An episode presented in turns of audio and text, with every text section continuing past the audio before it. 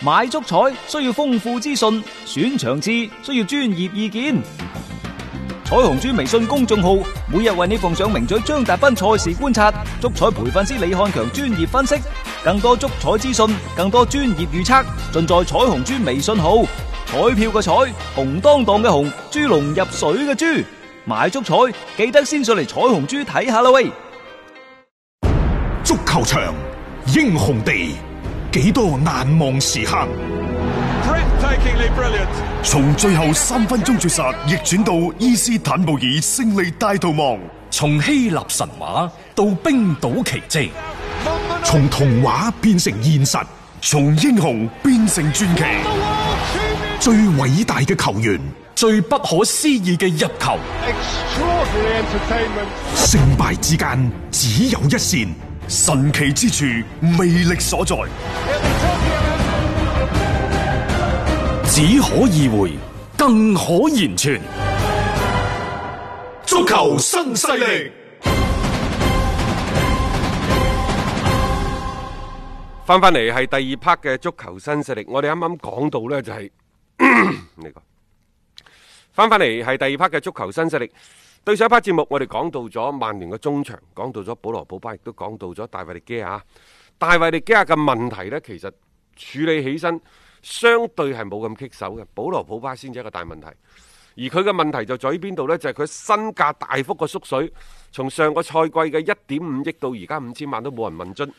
點解會係出現呢種情況？因為佢主要嘅買家其實得兩家嘅啫，係一個係皇家馬德里一，個但係蘇寧皇家馬德里而家覺得唔需要保羅普巴，又或者保羅普巴已經唔係斯丹嘅首選，仲有一個佐仁達斯，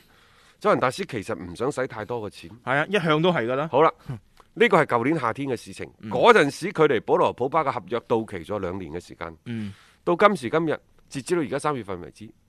一年半都冇啊！嗯，亦就話去到下個賽季開始，已經正正式式咁樣踏入咗保羅普巴最後嘅一年期。嗯呢、個先至係曼聯最頭痕嘅地方。係啊，即係嗰種係預示住，只要你捱一捱時間，其實可以同佢去傾一啲，甚至乎免簽當然等等嚇。曼聯呢，佢有一個條款叫做一年嘅優先權。呢、嗯個所謂優先權呢，唔係話有人報價我至簽喎。呢、個優先權喺曼聯嗰度，即係話我決定同你續，嗯，你就一動都冇一喐，定都要你做，必須要續。係嚇即係球隊選項，等於就係係呢個球隊選項，嗯其實而家馬迪都係咁樣，馬迪已經做咗呢個選項㗎啦。嗯因為之前呢，誒、呃其實馬迪都諗住走㗎啦，嗯因為嗰陣時麥湯米尼啊打翻起身啊等等嚇，咁啊但係隨住麥湯米尼受傷，用佢同費特呢，其實個效果亦都唔都錯。唔錯，係啊，所以呢，即係而家呃馬迪本人呢，其實之前亦都心生去意，大家仲記唔記得啊？佢誓死跟從摩連奴摩連㗎奴啊嘛。嘛，係啊，啊召喚佢啊嘛 話，咁但係而家曼聯見到，嗯，都好使好用啊，而且即係備翻個老將喺度，即係有啲乜嘢球員嘅傷病啊、停賽啊之類嘅話呢，起碼佢都仲係可以去頂得下。啊，所以你睇到最近其實馬迪出場嘅次數係多咗嘅，啊更加多係擔任翻一個即係幾重要嘅一個中場中嘅一個角色啊。咁曼聯亦都就此呢，為先同佢優先續約咗一年先，穩定咗佢嘅軍，呃但即係佢嘅心啊嚇。最頭痕嘅係保羅普巴。嗯，佢可能嘅性質仲衰過當初嘅 A 山齊斯，當然佢人工可能冇 A 山齊斯咁高，嗯但係佢而家 A 山齊斯係想打係啊而。融唔入到球隊入邊。佢係努力噶，但係你睇到 A 係啦，冇錯，A 山齊斯喺場上佢係努力嘅，嗯但係嗰陣時無論係呢一個嘅雲高爾又好，邊個排反反排呢陣呢，嗯就你自己一條龍冇晒佢啦。誒 好孤立無援噶但嘛，山齊斯嗰陣時可能亦都處於佢職業人生嘅一個嘅狀態嘅低潮期而且好迷茫啊，都唔知點踢。佢嗰幾年都未停過，都唔知點踢。啊係啊最終呢就俾國米買走咗。嗯保羅普巴唔同。嗯保羅普巴你唔知佢而家係詐病定係真係有傷，嗯並且佢多次呢，即係同呢一個皇馬、祖雲達斯眉來眼去、暗送秋波等等，咩都做晒啦嗯嚇，又可能表個忠心，又可能呢就拋個媚眼等等，一早就話要走噶啦。好啦，而家嗰度唔要佢啦，又或者係嗰度啲消息沉寂咗落嚟啦，佢話：，誒、哎不如曼聯我哋又續約咯，即係我哋又重新又嚟過戀愛。你覺得呢啲人？即係點辦？佢除咗有個年齡嘅優勢，佢廿廿六七歲之外，佢冇冇一樣係好嘅。即係反覆無常啊！呢呢啲呢啲球員啊，即係對於俱樂部嚟講咧，佢嘅呢種唔忠誠啦，係已經擺晒上台面上邊嘅。你就算同佢真係續咗份約，你都預料住未來嗰幾年佢可能隨時反水。嚇、甚至乎話大巴黎都諗過喺呢個疫情未爆發之前，都諗過話不如一個億買咗佢啦，即係都底中場嗰度係要係增強嘅要嚇，補強大家又係法國嘅咁等等。嗯，喂而家乜出出到嚟呢、又又打緊橛咯，即係唔見咗橛咯，即係你冇辦法啦。你再經過呢個時間再揼一揼咧，保羅普巴嘅嗰種價值咧，老實講啊，更加多係存在一種大家嘅印象當中。個？佢呢個賽季代表曼聯從九月份開始計到目前為止，嗯，各項賽事保羅普巴代表曼聯只係踢咗七十一分鐘。係啊，你究竟係真傷定係詐病咧？即係呢樣嘢嚇，佢好活躍嘅喎。喺養傷期間，其他呢冇錯啲啦地方呢個先至係關鍵。如果你話你受傷，你老老實實該配合治療嘅配合治療，嗯該臥床休養嘅落臥床休養，嗯，啊一陣間又咁咩演唱會見到又又佢又去參加啲唔知咩咩叫走秀之類嗰啲，啊唉好多活動嘅。你其實可以參考下嗰陣時，阿高埃特準備翻恒大之前，咪成日晒自己，誒我都準備好啦，我喺度誒復操緊啦，咁啊等等，呢啲係一啲好積極嘅信號，起碼俾人感覺你係想翻到球隊裡面去效力，而且亦都係做緊功夫嘅。保羅普巴冇嘅喎，佢唔會做呢啲嘢嘅喎。佢最叻就係喺咩呢？曼聯贏咗曼城之後出嚟就係話曼徹斯特嘅天空係紅色嘅， 即即係你好似人哋感覺你好似係咪喺度蹭料呢？啊，你唔係真心實意，真係想為球隊去拼盡一切呢。即係如果呢啲咁嘅球員，曼聯仲考慮將佢長久咁留喺球隊當中，係咪有少少好似捉隻老鼠入米缸嘅嗰種嘅感覺呢？誒講咗咁多賣呢，就講個買，嗯，但係曼聯有機會呢，都係再一次俾人用嚟做抬價聯。嗯當然呢個係幫對手抬價，可能今次呢個抬價佢會做得比較舒服。嗯佢就唔係話誒有球隊，即係譬如話某一隊波、嗯想要某一位球員嘅時候，嗰、位球員就誒、哎曼聯嚟揾過我 喎，啊借住呢就呢一個曼聯去誒又炒抬興佢高自己嘅身價。咁、嗯曼聯誒、呃最近對於一個人，佢呢就好樂意去做呢一個抬價聯嘅身份嘅，我覺得嗯講緊嘅呢就係阿比萊比錫嗰個迪姆華前鋒啦迪姆華拿。啊因為而家阿比萊比錫知道留唔住呢一位自己嘅、嗯即係高產嘅前鋒之後呢，佢就喺度諗如何將迪姆華拿嘅名字同曼聯進一步緊密地聯繫起身，從而呢就要挾利物浦用更加高嘅轉會費簽走呢一位當紮嘅德國前鋒。啊，明啊，所有嘢都清楚啦吓，即係涉及到利物浦嘅話呢曼聯係好樂意去做呢一個嘅抬價聯嘅，冇所謂嘅，即係抬一抬咁樣，令到自己嘅死敵呢係要花費更加多嘅價錢先可能會引進到呢一位嘅球員，因為在此之前已經係傳到好行噶啦，就係、話其實迪姆華嗱，佢自己都講喎，如果要效力啲球會呢，佢點名嘅喎，誒即係曼聯啊、利物浦呢種咯，咁佢即係嗯都講到明嘅，佢冇話一定係呢兩間，即係起碼呢種級數嘅球隊，佢係向往嘅，亦都唔介意去到英超嗰邊呢，係去踢波，即係呢樣嘢，我覺得多多少少都係為佢去轉會利物浦去鋪一鋪路先嘅，只不過因為呢個新冠疫情嘅影響呢，暫時啊先停咗落嚟，就冇咩炒作嘅啫。遲下啦嚇，一切恢復翻正常嘅時候，你睇住啦，呢一位嘅仁兄啊，要過到嚟啊，睇嚟利物浦要花一個大價錢先得啊！聽足球新勢力，晚晚有飯食。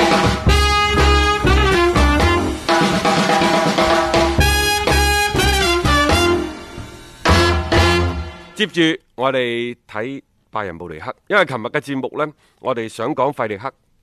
冇時間講，咁啊、嗯今日補翻。費力克呢，而家仲係拜仁慕尼黑嘅代理主帥。嗯。誒、曼聯對佢呢，就傳出話有興趣 有興趣。但係作為費力克嚟講呢，佢哋而家佢自己正係同俱樂部喺度傾緊，嗯即係嚟緊嘅正式嘅執教嘅條款。嗯呢、個條款呢，其實非常之簡單嘅啫，即係人工啊等等嗰啲都好傾。啊，執教嘅嗰個年限嗰啲都冇問題。喺傾談判嘅過程當中呢，費力克只係提出咗一個即係比較重要要求，就係、佢要有球員轉會嘅否決權。一票否決啊。喂，有建議權，有拍板權，有否決權，亦就話我要做監事會最後嗰個人係一票否決。係呢個咁嘅要求話大唔大，話細唔細？嗱，作為教練嚟講，你是否擁有咁樣嘅權利呢？其實眼睇住應該係你擁有嘅最基本嘅權利。係但喺今時今日呢，俱樂部越嚟越強勢，體育總監越嚟越強勢，又或者呢，即係主教練相對係比較弱勢嘅情況之下，要呢一個所謂嘅一票否決權呢，呃尤其喺拜仁呢、個即係所謂三大巨頭，即係咩以前呢就侯尼斯，係啦而家呢就誒簡恩啦簡恩係咯，啊，路路明明尼尼加加、同沙利鹹埋沙利美咸美石係啊啊等等，佢哋三個一定會牢牢咁把持住球員嘅嗯引進、賣出最等等大嘅權權力一直喺佢哋手上。啊！而家費力克話我需要一票否決權，所以我就話大唔大，話細唔細，因為我係球隊主教練，係啊，呢個人啱唔啱使？我應該講咗係有呢個意見係應該係更加值得去參考噶嘛。咁但係事實上好多時候係涉及到一啲嘅即係球會裏面嘅一啲權力嘅分配。誒、你作為主教練嗰邊呢，有時真係唔能夠話輕易咁獲取到呢一種嘅所謂嘅否決權嘅啊，所以呢呢樣嘢對於拜仁嚟講呢，佢可能就係會幾慎重考慮嘅地方。同你費利克簽簽一份嘅合約，但係我要將呢一個球員買賣嘅最終否決權俾咗你，咁佢哋想唔想先？但拜仁嘅傳統呢，就話，你作為主教練，你可以提出你嘅意見，嗯，提出你嘅建議，但係好似喺歷史上要點買人點買人，尤其係點買人呢？嗯，都係管理層講咗算嘅，所以我又覺得，即係喺一個咁多大佬滿天神佛嘅俱樂部，費力克嘅資歷似乎仲未夠立，邊個可能有一票否決權呢？可能高普啊，啊誒、當初嘅阿啊軒力基斯嗰啲軒啦，軒尼基斯未必得，啊，軒尼基斯未必得，因為拜仁嘅足球傳統。嗯，擺咗喺度，你就算係類似軒尼基斯嗰啲咁有資歷嘅老帥都唔一定得。嗯我話咩格迪奧拿德，哦可能當初雲加嗰啲都得。哦，佢要講俱樂部嘅傳統嘅，哦包括俱樂就算你以前皇馬嘅歷任主教練，嗯更遑論巴塞嘅主教練都未必有嘅。誒，哦即係或者係你要揾一個點講啊，俱樂部都好想去揾嘅嗰個教練，佢亦都有一種嘅特別世界範圍裏邊影響力，有咁嘅能力其嘅。實費利克都好清楚，嗯，就話你要打破拜仁慕尼黑呢個傳統，球員轉會轉入轉出嘅傳統係唔容易嘅，嗯，所以佢都冇要話買人嘅嗰個權利。 佢就否決啫。佢就係否決啊啫，即係話你哋買咩人俾我使嗯，我覺得唔啱使，我可唔可以舉手 反對？嗯，就係咁啫。 儘管係咁，我相信佢呢個條款好難獲得通過。係，我都覺得係，因為你要知道整個俱樂部嘅呢一種嘅傳統係根深蒂固嘅。誒、特別簡一啱上到嚟啊，我又覺得佢即係好多嘢嘅話，唔一定一下子革新得好緊要。嗱，佢原先係邊個呢？佢而家係尼高高華，佢原先係尼高高華斯嘅助手嚟嘅啫。係尼高高華斯已經係被證明咗喺過去嘅一個半賽季喺俱樂部入邊嗰個權威係飽受質疑嘅。冇錯，嗌訓練又唔做㗎咁嘛而家你仲係尼高高華斯嘅助手，當然啦，佢成績而家帶得好好嚇，嗯所以我就話嗰、個出身唔算高啊，嗯所以你想攞到更加多嘅權利呢，除非你有好過硬嘅成績，嗯而唔係話你呢三兩個月嘅成績，譬如話第一份合約你三年，呢三年你可以幫俱樂部攞到唔單止德甲嘅冠軍，攞到歐冠，攞到歐冠，咁你到期時你係就可以提呢個條即係件，到時再講啊。成熟啲管理層就不得不審慎考慮你嗰個要求。冇錯，嗯因為你有而咁家嘅睇嚟有履歷啊嘛而。家睇嚟有啲難。啊，急咗啲咯，我覺得急咗啲啦。即係如果你想攞到呢一個嘅權利，而其實如果稍為呢，誒、即係相對嚟講啊，穩陣啲嘅話，就先簽咗份約。誒作為一個長期執教主教練先啊，再去做翻啲嘅成績出嚟。當然啦，好多嘢呢，即係作為佢嚟講，佢都係搏嘅啫。 即係佢一旦即係俱樂部係啊開咗呢個先例俾佢，咁佢喺整個俱樂部嘅嗰種地位就真係唔同。又或者真係喺球員當中佢嘅話語權呢，亦都係唔同。而家關鍵就係怕拜仁嗰班嘅球員呢，就係、話好你啱啱上嚟嘅時候，反正尼高高華斯呢，我哋就做走咗㗎啦。而家呢，就大家舒舒服服咁樣呢，有三幾個月踢得好波，但係時間一長，究竟有冇人反台？呢啲我覺得都仲係未知之數。仲有呢一個主教練，如果佢唔參與到一個教即係即係所謂嘅球員嘅轉會買賣當中呢，因為你有好多好罩忌嘅嘢。當然，我亦都理解管理層嘅講法，嗯或者係睇法、做法。第一，將呢一個俱樂部嘅大權緊緊咁揸喺自己嘅手中，嗯此其一。其二，鐵打嘅營盤流水嘅兵，可能我做管理層，我會做嘅時間比你主教練長，因為管理層睇眼睇住嘅短則三年，長則十年八年。係你主教嗯練長則三年，短則一年。因為你嘅戰術嘅原因，我買咗一堆人翻嚟，成績唔好，你拍拍屁股走啦。咁呢班人怎麼辦？嗯冇錯，我仲要養住佢哋啊，嘅。主教練話：我嚟咗之後，嗯我想用啲人都唔係我想要啲人，佢呢個一個必然嘅矛盾嚟嘅。冇錯，但係作為管理層嚟講，如果啲大俱樂部，佢可能要諗，我挖呢個人點解挖佢？佢除咗話帶嚟戰績之外，是否打擊咗對手？是否帶嚟咗人氣？嗯是否帶帶嚟咗周邊產品嘅銷售等等？你全部都要諗嘅。你都一捆綁噶嘛。巴塞就係一個最明顯嘅例子啦，係咪？啊你諗下，從尼馬走咗之後，佢先後買咗三個人：嗯，古天奴、啊，迪比利，迪比利，啊，基士到文，舊年嘅基士嗯文，而家全部冧崩盤啊！啊真係崩啊！古天奴就唔使講啦，而家拜仁話唔要退貨，翻翻去。啊，你翻去啦，自己搞掂佢。你話八千萬啊，都冇人要。巴塞都頭痕嘅。我同你講，迪比利幫古天奴而家加埋值個一億都唔錯啦。唔係話呢兩個人唔好，而係迪比利買咗佢，等於買咗個炸彈，買咗個未知數。嗯，佢可能會好勁以後。但係佢嘅傷病亦都好多。係啊，你搏唔搏啊？嗯，古天奴眼睇住，即係而家嘅嗰個信心已經係借晒㗎啦。啊，即係諗翻起啲高光時刻，仲係喺利物浦嗰陣時候，你諗下，即係 已經呢呢一兩個賽季，究竟古天奴喺度做咗啲乜嘢啊？佢經歷咗啲乜嘢？即係整個球員嘅嗰種信心咧，被打殘咗嘅話呢，你想再翻到一個比較高光嘅位置，其實有時係幾難嘅。所以即係就呢兩個球員上邊呢，巴塞都已經係喊咁口噶啦。咁當然啦，古天奴嘅價錢係咪貴呢？因為巴塞同拜仁慕尼黑簽嘅合約嗰度呢，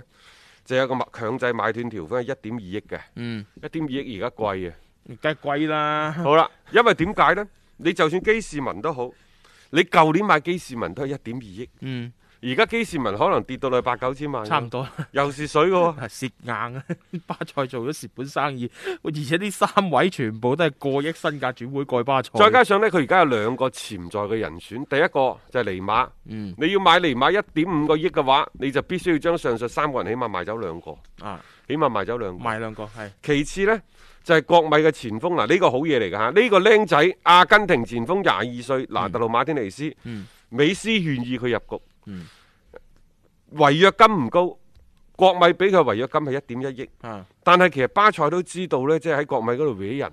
係好難嘅。第一，你知㗎啦，張公子嗰、嗯個思路好清晰，覺得係好嘢嘅話，佢動之以情，曉之以理。嗯再加上呢，只要蘭特路馬天尼斯而家同俱樂部續約，嗯可能就會將呢一個違約金大幅提升到抬去兩億啊，甚至乎三億。大家搶時間嘅啫。呢、啊個時候我覺得吓、即係大家都知道呢一個球員係好球員嚟嘅。咁啊，巴塞亦都係即係揾翻啲即係佢所需要嘅一個球員過嚟，但係難度會感覺係越嚟越大嘅，因為市面上真係入得到巴塞法眼嘅球員唔係好多嘅啫。好啦，咁啊，除咗呢一個拿特路馬天尼斯之外，古天奴點樣用？我始終認為古天奴都算係有料之人。嗯，你睇下巴西國家隊嘅表現，佢係好嘅你睇下利物浦嘅佢表現係係好咪嘅啊，係啊只不過美斯願唔願意同佢夾，願唔願意佢將佢納入自己嘅陣營當中，主教練點樣同佢打呢啲，即係點樣同佢安排戰術，你唔知嘅啫。嗯有利物浦嘅一啲球迷啊，包括一啲名宿就話不如考慮簽翻古天奴啦嚇、我支持渣叔嘅做法，堅決唔簽。唔簽。原因嘛，你就話好馬不食回頭草啫。嗯我對於一個即係當初係都要走嘅球員，我點解買翻你啫？呢啲唔再加上可以你而家身價咁貴，我買嚟做乜嘢？嗯 冇嗯錯少咗你，地球就唔轉，我俱樂部就玩唔落去。我即係講一句啦，少咗你，我攞咗歐冠冠軍。咁 即係就呢句，你已經冇聲出啦。啊，你嗰陣時咁高調，大家唔唔好忘記喎、佢想走嗰個賽季嘅前半段，曾經試過罷訓之類嘅喎、啊即係好極端㗎嚇。對於巴塞嚟講呢，佢有幾個位要買人嘅。第一，中鋒，中鋒啊，雖然你話有基士文，一定要補呢個位，但係基士文唔係中鋒嘅。傳統意嘅中唔鋒係，佢係打更加邊多嘅係一個邊鋒。嗯但係好啦，你仲需唔需要一個邊鋒呢？因為基士文夾唔夾唔知 㗎，尤其係尼馬嘅位。好啦，嗯關鍵一樣嘢就係、中後場要加兩個人，嗯，中後場啊場，中後場要加兩個人，啊，你逐漸老化㗎啦，中後場嗰嗰班人啊，一個係保斯基斯個嗰個位位係啊，跌窩好緊要啊。啊，比基嗰啲位啊，你都要慢慢慢慢要揾人去補噶啦。你你烏迪迪嗰啲唔得噶啦嘛，而家嚇， 即係你仲係靠呢班人咁，即係你始終嗰個隱患仲係比較即係大咯。再加上你好似咩迪斯特根嗰啲之前咪即係嘈過嘅，扭過計話，誒、其實都唔排除會走。你係咪又要即係簽份新約去穩定人心先？即係各方面其實令到巴塞呢邊呢要處理起上嚟呢，我覺得都幾手忙腳亂嘅。但係前邊嗰度揾邊個呢？我都係覺得佢接住落嚟傳聞當中嘅人選係幾好嘅，嗯，奧巴美揚。奧巴美揚係嗱，首先嚇，非洲球員嘅年齡係一個謎 嚟嘅，但係你睇佢過去喺啊阿仙奴，即係大半個賽季嘅表現呢，穩定嘅，啊佢唔單止穩定，嗯即係佢仲係一個年輕球員嘅咁嘅狀態，嗯起碼唔似係三張開外以後，因為我就覺得佢年齡應該係真實嘅。係另外呢，佢嘅嗰個入波嘅效率係穩定嘅。誒、嗯仲有即係可能佢去巴塞最主要係佢係冇諗住接班嘅，呢個最緊要。呢個最緊要。即係唔帶諗法過去，誒佢可能覺得可以同美斯做隊友，可以加盟到巴塞係一個非常之榮幸嘅事情嚟嘅。佢都嚮往住去一啲更加大嘅平台去展現自己。嗱、呢、個即係得罪啲講句，確實喺阿仙奴呢個平台裏邊，佢都差唔多噶啦。誒、呃當初阿仙奴買佢係七千萬歐元，從多蒙特買過嚟。嗯，而家呢，就話可能會五千五百萬就將佢放手。嗯五千五百萬啊，都都叫做唔好蝕得咁緊要啦嚇、啊因為你而家眼白睇住，哦，你過咗三十歲以後就開始係得㗎啦肯。定係得㗎啊啦。同埋球員有離心嘅話，你都冇辦法嘅。賣個好價錢，你攞住嗰嚿錢，以 阿仙奴嗰啲轉會嘅嗰啲風格，可能會揾幾件翻嚟都唔出奇嘅。 呢個其實係可以去諗去考慮嘅。我又覺得阿仙奴可以去諗佢嘅法迪，嗯，既然你唔要安嘛蘇法迪啊，嚇啊既然你唔要，嗯你乾脆嚟阿仙奴啦。其實多啲年輕球員去即係去，你再同佢，傾一個，嗯即係話你而家買幾多錢，嗯以後你幾多錢強制買翻去，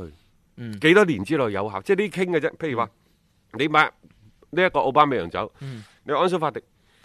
我三千萬、四千萬買翻嚟，嗯三年之內你提出八千萬回購嘅，嗯我阿仙奴無條件放人，放人只要你激活咗呢個條款，係某年某月三年之後嘅某年某月過咗期之後，